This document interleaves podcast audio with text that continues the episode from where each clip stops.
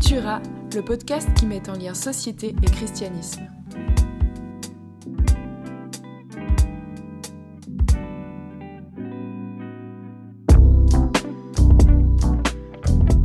Salut Seb, Ciao tu vas bien? Ça va bien, ça va bien. Je suis content de commencer cette deuxième saison avec toi là. Yes, c'est ça, c'est ça, on est déjà là, deuxième saison. Fou. Bon, c'était pas une saison non plus euh, incroyablement longue de 48 épisodes. Non, effectivement, 6 épisodes et demi, euh, ça va, c'est supportable. C'est ça. Et toi, ça. comment ça va? Ça va bien, impatient aussi pour, Ouais. cette, euh, pour cette nouvelle saison avec toi, content euh, de cette première saison qui était vraiment fun en fait. Ah, carrément. Yeah, yeah. Content des retours. Merci aussi à vous qui nous avez écrit, suivi, euh, qui avez commenté. En tout cas, ça fait plaisir. Pour ceux qui nous rejoindraient pour la deuxième saison, euh, bienvenue, c'est Cultura. Donc, euh, il y a Seb, que vous avez entendu, que vous allez entendre encore. Il y a moi, c'est Yves. Et puis, on est deux gars qui aimons parler de, de, de culture. Ouais, de culture et de foi chrétienne. C'est En ça. fait, euh, on a l'impression, les deux, que des fois, on a séparé un peu les choses. Et en même temps, on vit dans un monde duquel euh, on ne se sépare pas. Et euh, du coup, on a bien envie de créer des liens par rapport à ça. Yes. Donc voilà. Mais toi, comment est-ce que tu vois cette, cette deuxième saison, on va dire? On a pris le temps d'en parler, donc euh, j'espère ce que je vais dire, ça va pas trop te surprendre, mais euh, je me réjouis, je me réjouis beaucoup de cette deuxième saison, je me réjouis des, des quelques sujets qu'on a, qu'on a décidé aussi d'aborder. Euh, Il y en a encore qui restent ouverts et puis qu'on pourra aborder éventuellement. Je me réjouis aussi parce que on va essayer d'avoir un peu plus d'interviews ou d'intervenants euh, Ouais. externes à nous. Puis dans la première saison, on avait eu Lisa pour parler du féminisme et, et on s'était rendu compte que c'était cool en fait d'avoir aussi cette troisième voix. Donc je me réjouis de ça. Euh, Ouais, carrément. Vraiment. Et toi, c'est quoi qui te- t'impatiente le plus? Ouais, bah justement, plus de guests. Euh, je me réjouis euh, justement parce que je crois les deux, on est curieux de plein de choses, mais on est un peu experts en rien du tout. Euh, C'est tellement dur de dire ça comme ça. Moi, je suis curieux, mais je ne sais rien. C'est assez juste. Voilà, on, on lit un peu, puis du coup, c'est trop cool d'avoir des gens qui ont un vocabulaire plus précis, une Yes. pensée plus riche par rapport à des sujets. Donc, euh, donc voilà, et, et je crois aussi pour moi, l'idée, c'est euh, de rendre ces discussions, ces pensées les plus accessibles possibles, peu Yes. importe notre contexte, notre background. Euh, mais voilà, que ça soit simple à écouter en fait. Vraiment. Voilà. Du coup, euh, si vous nous rejoignez, ben, bienvenue. Vous pouvez aussi réécouter la première saison, euh, en particulier le pilote, peut-être pour comprendre un peu qui on est, le projet. On a fait un, un- un épisode aussi pourquoi Cultura, comme ça vous pouvez euh, euh, découvrir tout ça. Mais bienvenue, il n'y a pas de raison de, de vous arrêter là. Restez avec nous.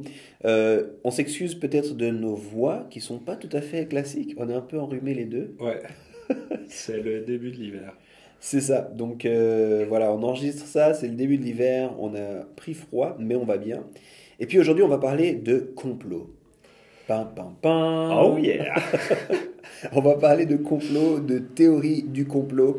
Euh, alors qu'on soit euh, tout à fait honnête, on a tous été, une fois ou l'autre, confrontés à des théories du complot. Euh, des fois des, théories peut-être très farfelues, des fois Mm. des théories un peu moins farfelues. On a entendu parler de théories du complot. Je pense que voilà, c'était aussi quelque chose ben, ces derniers temps, peut-être, je vais prendre ici le côté, mais en, en particulier dans les milieux chrétiens, tout ce qui a été en lien aussi avec la, la question de la vaccination, en lien avec le Covid, ça fait ressurgir des, des- des grosses théories, des craintes finalement. Mm. Et puis euh, autour du, du complot, mais c'est vraiment pas que ça, ça fait longtemps, ça peut créer un climat anxiogène. Et puis peut-être en, en- en spoiler ici, maintenant vous dire, on, on vous respecte. euh, le- notre but c'est pas de vous dire euh, faut arrêter, on veut réfléchir en fait à, à ce que c'est que les théories du complot, comment ça arrive, pourquoi est-ce qu'on y croit, comment un chrétien se positionne par rapport à ça? Donc euh, on va pas forcément se positionner nous sur toutes les théories, de toute façon en aurait trop.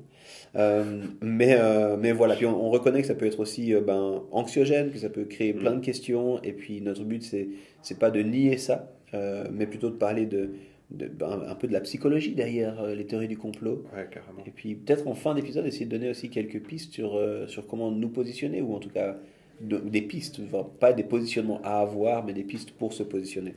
Euh, J'en ai bien parlé là, Seb, ça va? Ouais, ouais, non, c'est une euh, bonne intro. Ok, bah, alors continuons. Seb, parle-moi, toi, quelques théories du complot auxquelles tu as été confronté directement, indirectement. Ouais, euh, là, la première qui me vient en tête, c'est euh, il y a plusieurs années, j'avais rencontré un, un monsieur qui croyait vraiment qu'on n'avait jamais été sur la Lune.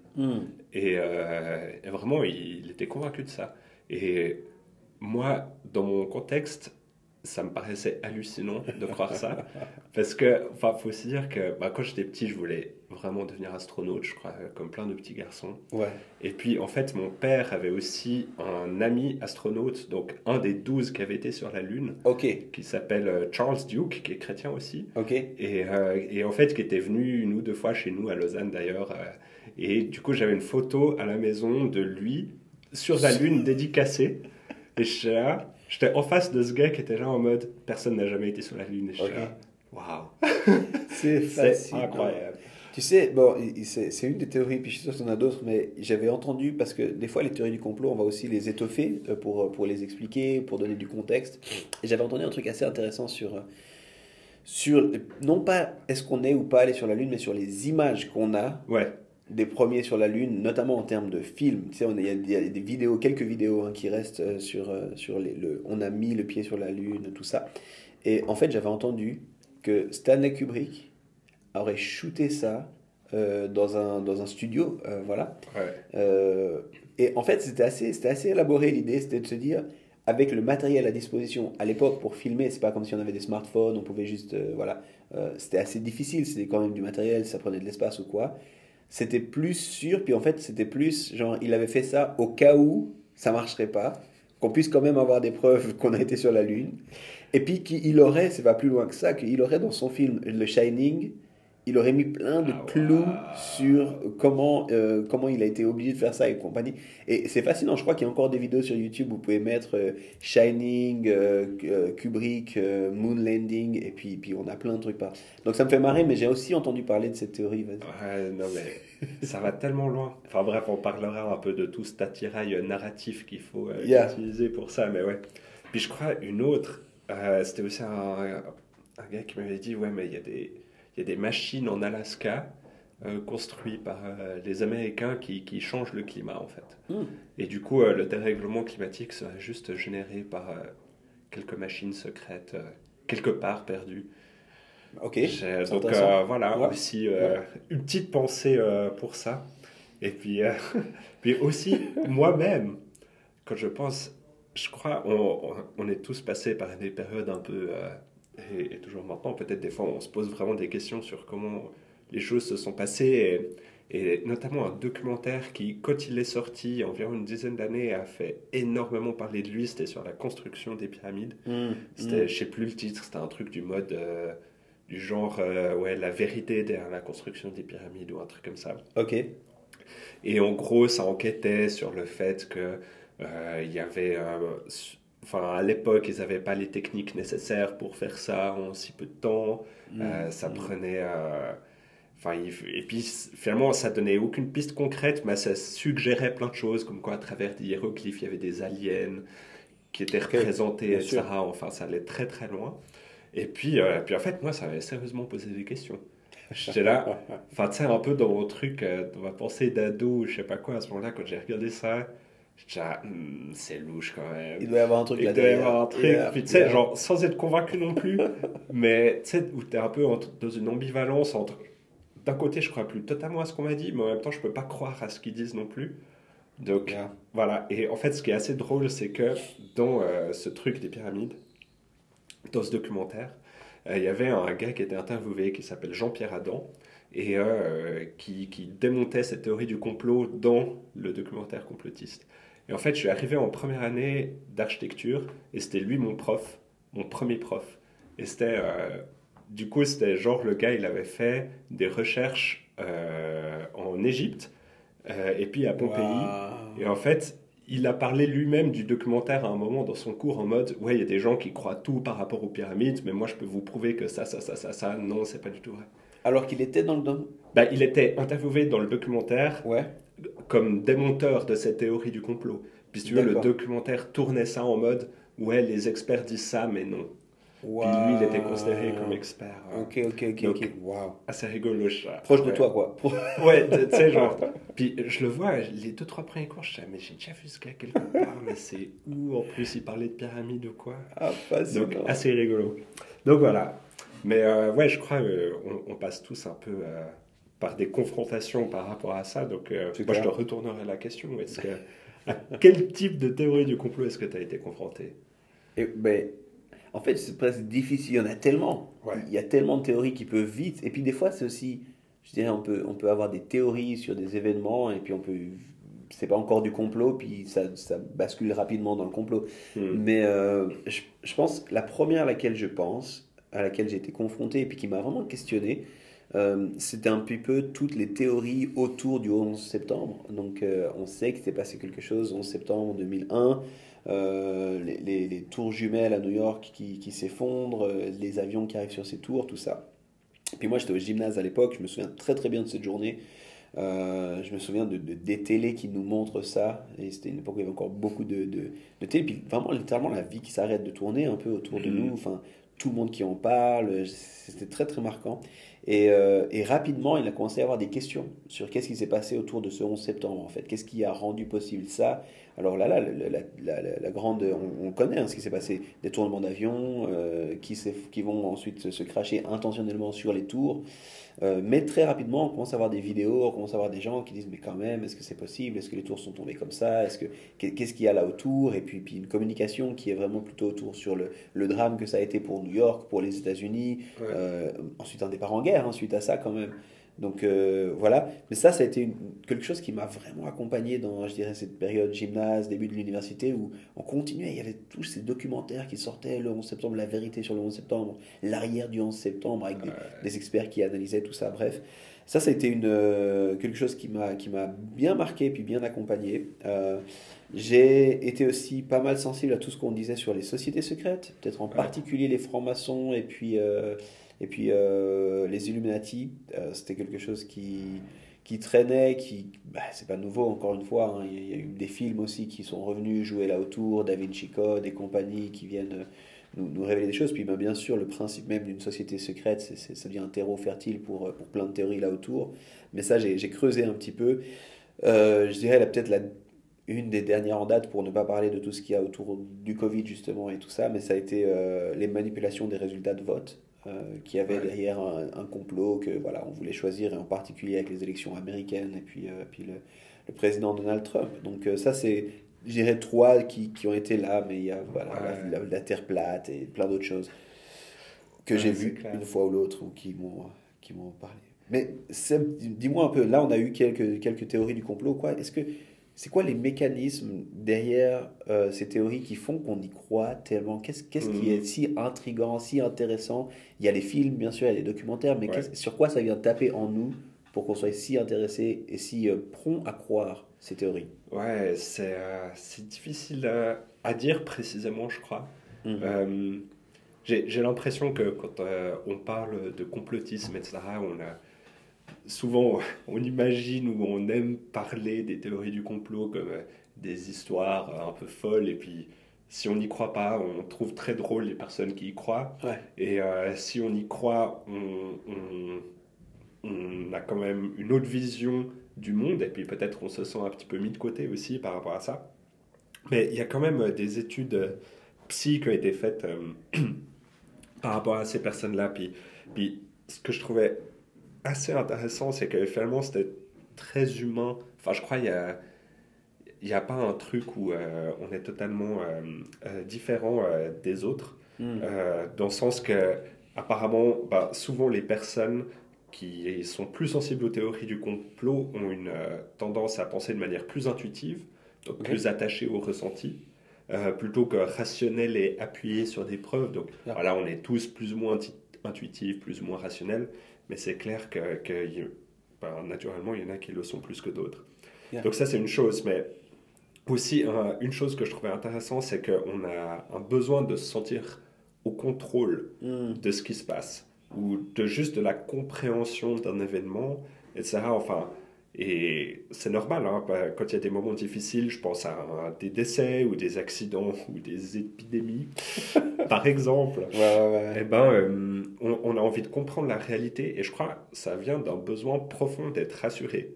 En fait, hmm. en, adoptant une théorie complotiste, même si c'est peut-être détaché de la réalité et très simpliste dans un sens, eh ben, ça, ça rassure en fait. Et, euh, et je trouve ça hyper... Euh, c'est hyper intéressant de se dire que au-delà du pur fait en soi, eh ben, c'est un besoin d'être rassuré. Ouais, c'est bien tapé sur c'est humanisant finalement, en fait, de croire. Euh, de croire dans ces théories, ben voilà, alors on est peut-être un peu plus intuitif, mais finalement c'est humanisant, on a besoin de comprendre, on a besoin de, mettre, de donner du sens aux choses qui nous arrivent, et puis finalement derrière ces théories, ben, ces théories viennent s'appuyer sur des éléments qui, qui nous permettent peut-être de, avec simplification parfois, mais de, de donner des, des, des, explications, et du coup c'est pas juste, on va dire, des gens naïfs ou bêtes qui croient, d'ailleurs potentiellement on croit à des théories du complot, j'en sais rien, mais euh, mais c'est des gens qui, qui, ont ce besoin-là de, de, de, contrôler, de, de, de, donner un sens. Et j'aime beaucoup ça. Je pense que ça me fait penser à une théorie que je n'ai pas évoquée juste avant, mais euh, le fameux Pizzagate, euh, c'est un truc que j'ai aussi, je me suis fait avoir un petit peu à aller, je me fais souvent avoir par Internet de cette façon-là comme si Internet avait une âme et puis me visait moi personnellement.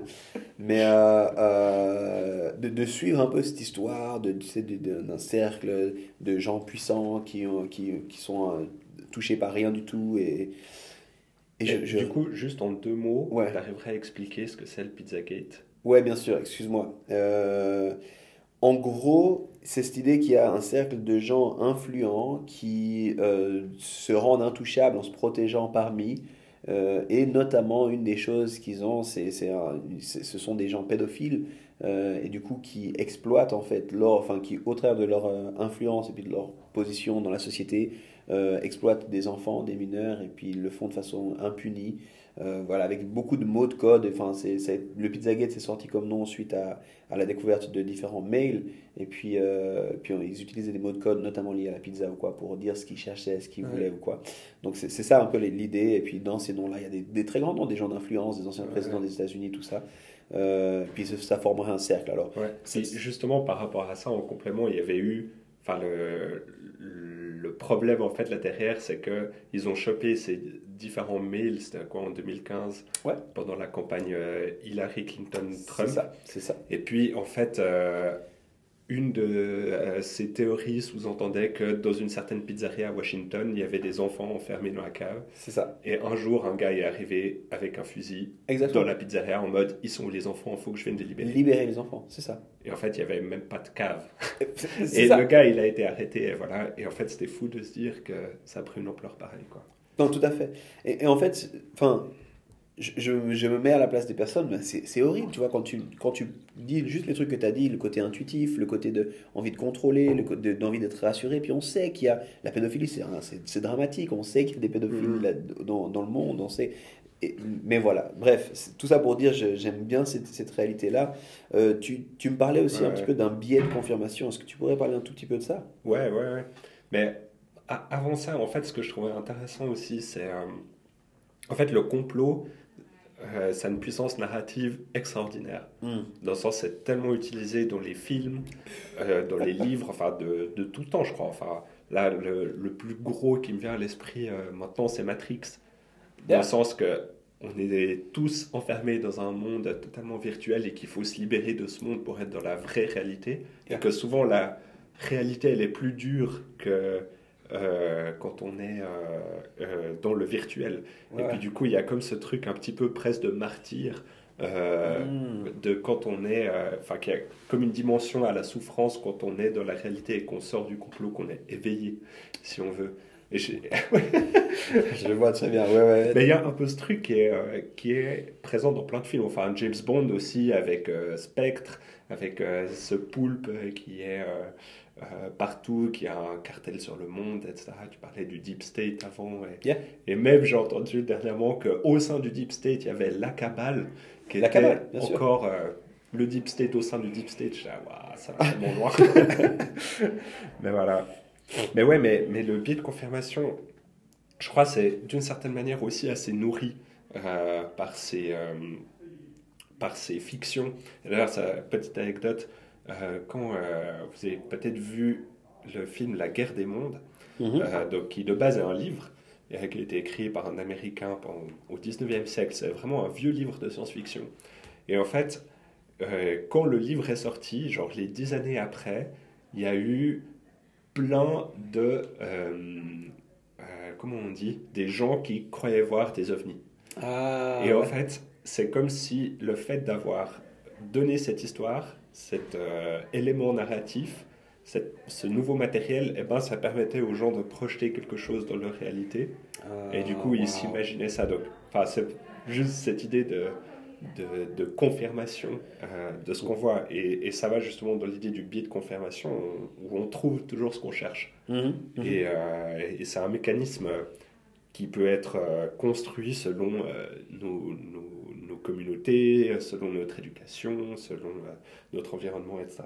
Mais c'est fascinant ce que tu entends. En même temps, le, pouvoir narratif d'un récit conspirationniste, on va dire, ou complotiste, qui, qui, est en lui-même extrêmement puissant, qui a été réutilisé ou quoi, mais qui va même finalement quelque chose qui a été raconté va créer ensuite quelque chose que les gens ont l'impression d'expérimenter.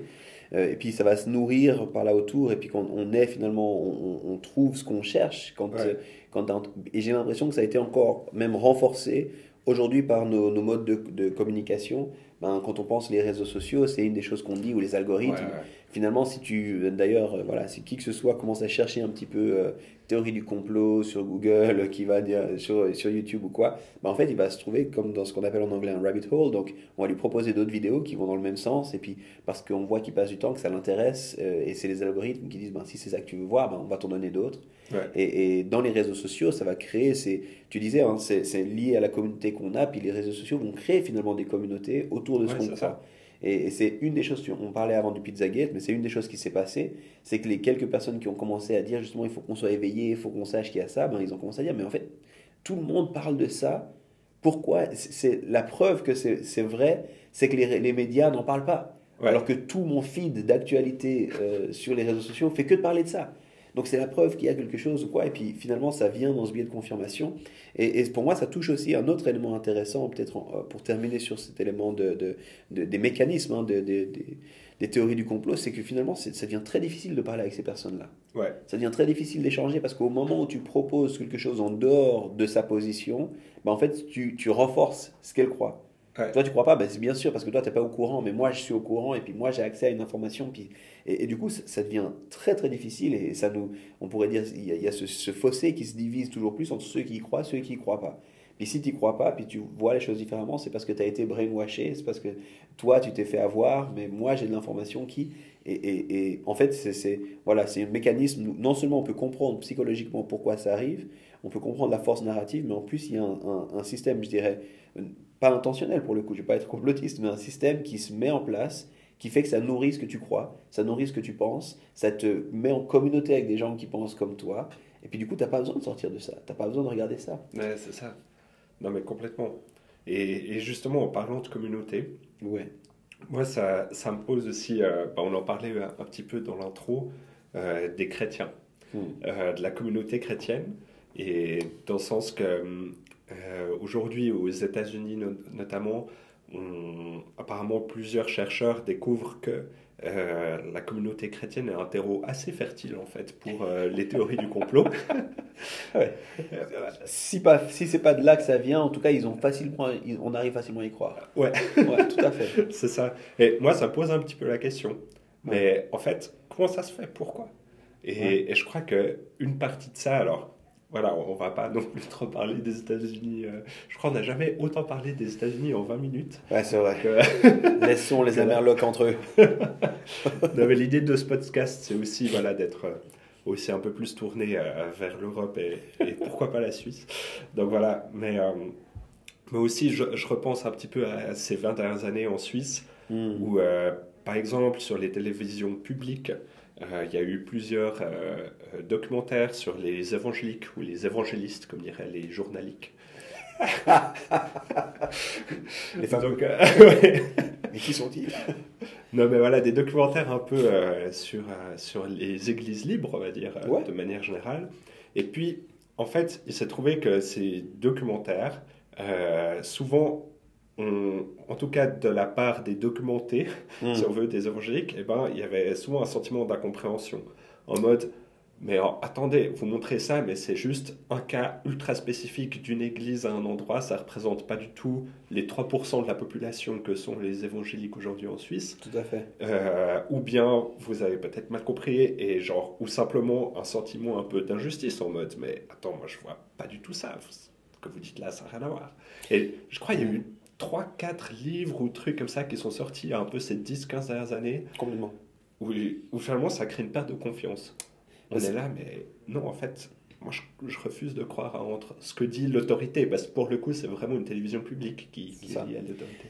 Bah, c'est intéressant hein, ce que tu dis. Alors, effectivement, euh, le christianisme dans tout ça, le christianisme c'est déjà très vaste, c'est pas possible de parler pour l'ensemble du christianisme, mhm. mais je te rejoins, on, voit que il semblerait que les, chrétiens sont, sont propices à, croire à des théories du complot, qu'est-ce qui se passe? Puis là, tu te dis, en tout cas pour nous, au niveau local, on va dire euh, suisse romande en particulier, il y a cette dimension-là de est-ce qu'on peut faire confiance à des figures d'autorité, les médias, quand on voit comment eux parlent de nous? Euh, quand on voit ce qu'ils disent de nous, finalement, on n'a pas envie d'aller d'aller leur faire confiance. Et puis, euh, je suis moi-même pasteur, puis j'ai entendu des pasteurs qui ont dit, moi, c'est hors de question. Je refuse de parler à des journalistes parce que quand on voit comment c'est tourné, et puis, ben, de nouveau, ça revient sur les mécanismes qu'on a utilisés avant. C'est-à-dire qu'il y a besoin, de, entre guillemets, de vendre, ou alors aujourd'hui, à l'ère d'Internet, d'avoir des clics.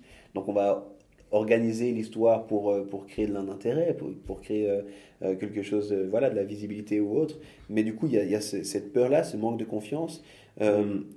Je, pense qu'il y a quelque chose d'intéressant aussi à voir, c'est que le christianisme, alors pas, pas, de loin pas le seul, mais le christianisme part d'un présupposé de foi.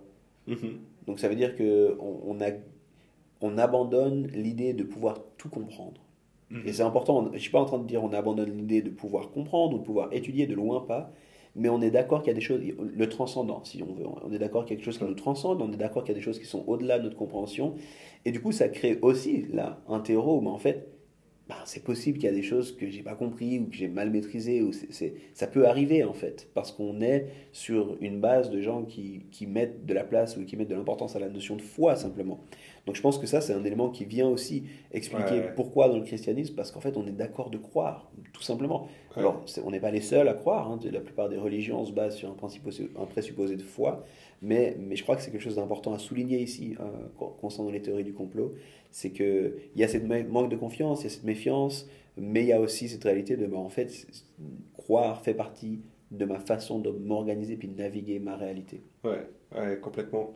Mais euh, du coup, ça, ça, pose la question, mais finalement, est-ce que le christianisme, c'est pas aussi une source de complot? Si c'est juste croire.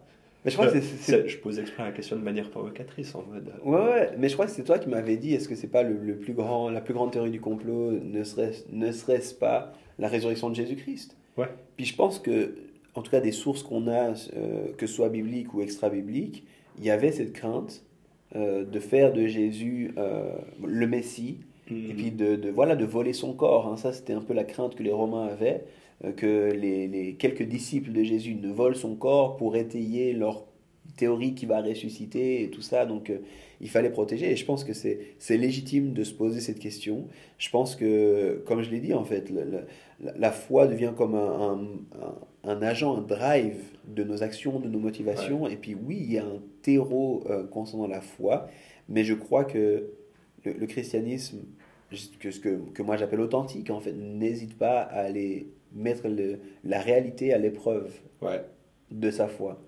Donc, euh, donc je pense que peut-être que ça rend, on va dire, le, christianisme un terreau plus fertile, mais en même temps, en tant que chrétien, on devrait aller dire, ben, je vais checker un petit peu ce qui se passe là. Je vais regarder un peu ce qui se passe là. Puis quand on fait de l'apologétique, l'apologétique c'est la défense de la foi. Euh, et quand on fait de l'apologétique, un des arguments, c'est quand même de dire, ok les amis, pendant près de 400 ans, ceux qui se revendiquent des disciples de Jésus étaient persécutés, on faisait tout pour les arrêter, ils n'étaient pas, et ils tenaient fermement au fait hmm. que Jésus a ressuscité. Hmm. Donc c'est pas, voilà, si c'était des fous, puis il y a plein de théories là autour, mais si c'était des, si c'était juste des fous qui ont cru ça à un moment, ça devrait s'arrêter de soi-même en fait. Là, ça semble, et puis tu vois, des gens disent, mais historiquement, Jésus, tout ça, mais en fait, on a plus de sources historiques sur l'existence de Jésus que sur l'existence de Socrate, par exemple. Peu de monde remet en question Socrate, euh, qui était le maître de Platon. Euh, Socrate, grosso modo, c'est 4 siècles avant Jésus-Christ. Aujourd'hui, historiquement, c'est très rare qu'on remette en question qu'il ait existé. Pourtant, on sait qu'il n'a rien écrit de lui-même. C'est Platon qui aurait écrit. Et puis, on a très peu de sources qui nous font état de Socrate, l'homme. Par contre, à l'inverse, Jésus-Christ, alors Jésus, pour ne pas mettre Christ qui est la dimension du Messie, mais Jésus, on a énormément de sources, non seulement bibliques, mais extra-bibliques, qui viennent nous dire. Donc je dirais que oui, il y a peut-être un terreau fertile dans le christianisme par rapport à la foi, par rapport à, la méfiance, comme on en a parlé, euh, par rapport même au fait qu'on a besoin d'interpréter la Bible pour comprendre, puis pour aller de l'avant dans le quotidien. Puis en même temps, le, le chrétien se doit en fait d'aller mettre la réalité à, l'épreuve, en fait. Hmm. Mettre sa foi, pardon, à l'épreuve de la réalité. Mmh. Ouais, non, je trouve ça hyper bien et, et je pense que ça pose vraiment la question enfin, pour moi, de quelle vérité nous motive. Hmm. Et, je crois qu'il y a. On peut même voir euh, en ça presque un pari euh, pascalien, dans le hmm. sens où, euh, en fait, je, je, choisis de croire que Jésus existe. Et, et, en tout cas, pour moi, cette croyance, elle est appuyée par l'action du Saint-Esprit dans ma vie, qui, qui est vraiment biblique. Et, en fait, cette vérité, elle me fait être plus capable d'aimer, de moins vouloir contrôler peut-être aussi ce qui est autour de moi, ce qui peut être très éprouvant, euh, de trouver du sens à ma vie, etc. Et, euh, et je crois que vraiment cette vérité, elle est, elle est importante, euh, vraiment en tant que, pas juste en tant que vérité quel est le monde matériel qui m'entoure, mm-hmm. mais quelle est la motivation qui drive mon cœur et, mm. puis, euh, et puis ma vie, vraiment. Et je crois que des fois, on a eu un peu de la peine à faire la distinction encore aujourd'hui, mais aussi historiquement, je pense à, à, Galilée, mm. euh, qui, qui, prouvait euh, que la Terre n'était pas au centre de l'univers, mais que c'était plutôt le Soleil qui était au centre de notre système, et qu'en fait, l'univers était peut-être plus complexe que ce qu'on pensait à cette époque-là.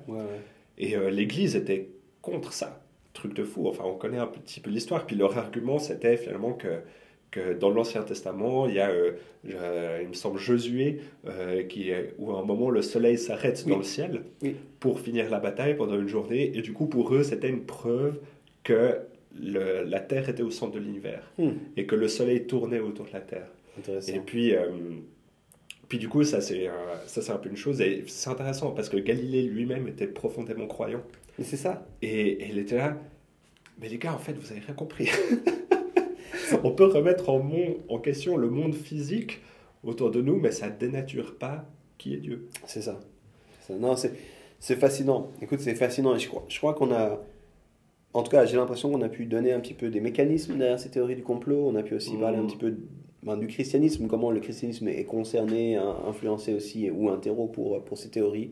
Puis en même temps, comment nous, on estime qu'on peut se positionner en tant que chrétien face à ces théories. Peut-être qu'on peut, on peut terminer un peu avec cette idée-là. En fait, comment, comment est-ce qu'on avance dans, une, dans un monde où j'ai presque l'impression que les théories du complot, elles font que de grandir de façon exponentielle. Alors, qu'on soit clair, il y a de tout temps. Il y a eu, en tout cas, j'ai l'impression qu'aussi loin qu'on a des sources historiques étayées, on va dire. Hein. Pas, pas, simplement des, des éléments historiques qu'on essaye, comme l'archéologie ou autre, mais on a des théories du complot, on a des, formes, en tout cas de théories euh, qui viennent expliquer les choses, mais on va en avoir de plus en plus. Euh, les gens ont sans doute été confrontés à des théories, vont être hmm. encore confrontés à d'autres théories. Comment est-ce qu'on avance là-dedans? Comment est-ce qu'on peut poser des, jalons, des, pistes pour, euh, pour aider les gens à naviguer ça? Comment est-ce que toi tu le fais peut-être? Je ne sais pas ce que tu aurais à dire pour, pour terminer là-dessus. Je ne sais pas, bah, ça pose la question des repères en tout cas. Mm-hmm. de quels sont nos repères, quels sont justement un peu, pour reprendre le terme d'avant, quelles sont les vérités mm. qui jalonnent euh, nos actions d'une certaine manière. Ouais, Et, euh, et, je crois que ça demande d'une certaine manière un peu de, de déconstruire pour reconstruire nos, euh, nos, schémas mentaux. Et, et, en fait, je crois que les, les, schémas mentaux, si on veut lier à la foi chrétienne, etc., ils sont pas du tout incompatibles mm. avec le monde qui nous entoure. En fait, il, demande d'être toujours ouvert au dialogue et à la conversation. Et puis, euh, du coup, l'approche scientifique, enfin, toi, tu as, peut-être plus creusé euh, cette question-là. En fait, historiquement, elle est même plus ou moins née euh, de penseurs chrétiens, d'avoir une pensée rationnelle, mhm. étayée, appuyée, etc. Donc, voilà, je ne sais pas ce que toi, tu verrais comme schéma mentaux là derrière à, à construire pour euh, garder des repères Comment tu fais, toi? Bah, C'est bon, hein, tous les éléments que tu as dit, je, les aime beaucoup parce que je crois que, pour commencer, moi, ce que je dirais, c'est que c'est pas surprenant, et je pense que je reviendrai à ce qu'on a dit au départ, que ces théories soient attirantes, on va dire. Ouais. Parce qu'en fait, on, on a besoin de donner du sens à ce qu'on vit. Et puis, il y a différentes façons d'aller chercher ce sens-là. Euh, et, et- ben, tu en parlais un peu. Et ce sens, on peut l'appeler les schémas mentaux, on peut l'appeler la vision du monde si on veut. On peut, euh, et c'est c'est les éléments, on pourrait dire presque, pour utiliser une image un peu de Kant, le philosophe, euh, c'est un peu, c'est comme des lunettes qu'on a pour appréhender la réalité. Mm. Et, et on a besoin de lunettes pour appréhender la réalité. Et on est tous, il n'y a pas une lunette qui, qui est finie, on est tous, euh, comme pour la vue, des fois on peut avoir différentes euh, corrections sur nos verres, puis on peut là aussi avoir différentes choses qui viennent. Et, et ça forme des schémas mentaux, ça forme des, des- des approches du monde, des visions du monde. Et, et je pense qu'on a besoin de comprendre ça, puis déjà d'être rassuré. Ouais. Euh, comment est-ce qu'on on sort de ça? Ben, Déjà, il ne faut pas avoir peur de toutes les théories du complot. Tout n'est pas théorie du complot. Et puis en même temps, c'est facile d'arriver dans une théorie du complot, puis on peut le comprendre. La deuxième des choses que je dirais pour, euh, pour aller dans ce que tu disais aussi, c'est en fait, c'est quoi, c'est quoi mes repères? C'est quoi les choses qui façonnent ce que Mhm. je crois, on pourrait dire? Euh, Ça, c'est une de, une de mes théories. Alors, c'est pas moi, Yves, hein, qui ai cette théorie, mais c'est une théorie avec laquelle je suis assez euh, fermement convaincu c'est que tout le monde croit en quelque chose. Euh, y compris les scientifiques, qui sont en quête de prouver ce à quoi ils croient, mais en attendant d'arriver à la preuve, ils sont en train d'y croire. Mm. Donc on croit dans des choses, puis en fait c'est juste d'aller challenger ce qu'on croit. Qu'est-ce que je crois? Pourquoi je le crois? D'où est-ce que ça vient? Puis aujourd'hui c'est intéressant parce que on est dans un shift en termes sociologiques peut-être. Euh, Marc Sayers en parle notamment dans l'arrivée de l'ère connectée, mais il ne parle pas ici de l'arrivée de l'ère connectée en termes de, de- des réseaux sociaux puis d'internet, mais il parle du fait qu'aujourd'hui on crée en fait un monde où, où on crée nous-mêmes nos, nos sphères d'influence, alors qu'avant les sphères d'influence jusque dans l'ère industrielle elles étaient données. Donc avant Mhm. on avait des autorités, puis c'était les autorités. Euh, pour faire très simple, schématiquement, euh, si tu avais un doute, tu allais vers tes parents, puis tes parents, c'était la vérité. Ça, c'est Ouais. quand tu es enfant, voilà, tes. Ah, Une autre, plus- quand on est plus grand, c'est l'État. L'État, c'est la vérité, voilà. Ensuite, les médias ont été cette autorité, on leur faisait confiance. Euh, L'éducation, l'université était cette autorité, on lui faisait confiance. Puis aujourd'hui, on sort un peu de ça, et puis on est en train de créer nous-mêmes, no- no- dans ce monde connecté, on est en train de créer un peu qu'est-ce que je crois, où est-ce que je le crois. Puis, puis on voit par exemple des mouvements comme Black Lives Matter qui ont, qui ont euh, au milieu du Covid, qui ont explosé. En fait, il n'y avait pas tellement une entité forte, internationale, qui drivait un discours. Mais on avait des groupes de gens qui étaient convaincus, qui se sont rassemblés, puis qui même après coup ont dû essayer de d'organiser un petit peu. C'était Mhm. beaucoup plus organique, mais les gens se rattachaient à ça, puis, puis ça, ça leur parlait. Donc je pense qu'on doit réaliser ça, puis se poser, en fait, c'est quoi mes repères à moi? Euh, c'est quoi les choses auxquelles je crois, c'est quoi les choses qui me donnent, qui me permettent d'av- d'avancer et, et sur lesquelles je construis? Puis je pense que dans ce sens-là, pour nous, en tout cas en tant que chrétiens, ben, le christianisme sert justement des schémas explicatifs, il propose quelque chose, Mm. et, et je le répète ici, qu'il ne devrait pas avoir peur d'être confronté à la réalité, à la science. Tu l'as dit, parmi les plus grands scientifiques qui ont permis les plus grandes percées euh, pour l'arrivée dans ce qu'on appelle les sciences modernes, c'était profondément, mais plus de 90%, je dis un chiffre euh, ici qu'il faudrait vérifier, mais une grosse, grosse majorité étaient des chrétiens.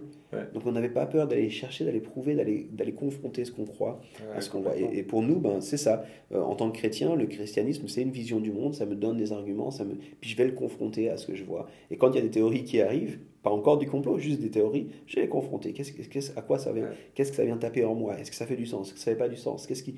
et, et- et dans ce sens-là, on peut avancer, je pense, euh, peut-être avec une anxiété qui diminue par Ouais. rapport à ces théories qui vont se multiplier, en fait. Ouais, à fond, à fond. Et je pense que c'est aussi important, enfin pour moi, de, de, ok, confronter, et puis quels sont les fruits de cette confrontation aussi? Mmh, Tu vois, bon. en Ouais, mode- c'est bon. Ok, mais est-ce que ça ressemble de près ou de loin aux fruits de l'esprit de Galates 5.22, qui Yes. sont l'amour, la paix, la bienveillance, la maîtrise de soi, la patience? Mmh. Est-ce que ça produit ça comme fruit Ou comme tu dis, est-ce que ça produit de l'anxiété, de vouloir contrôler mon environnement, de vouloir me cacher à la montagne et fuir la société et survivre à la fin nucléaire?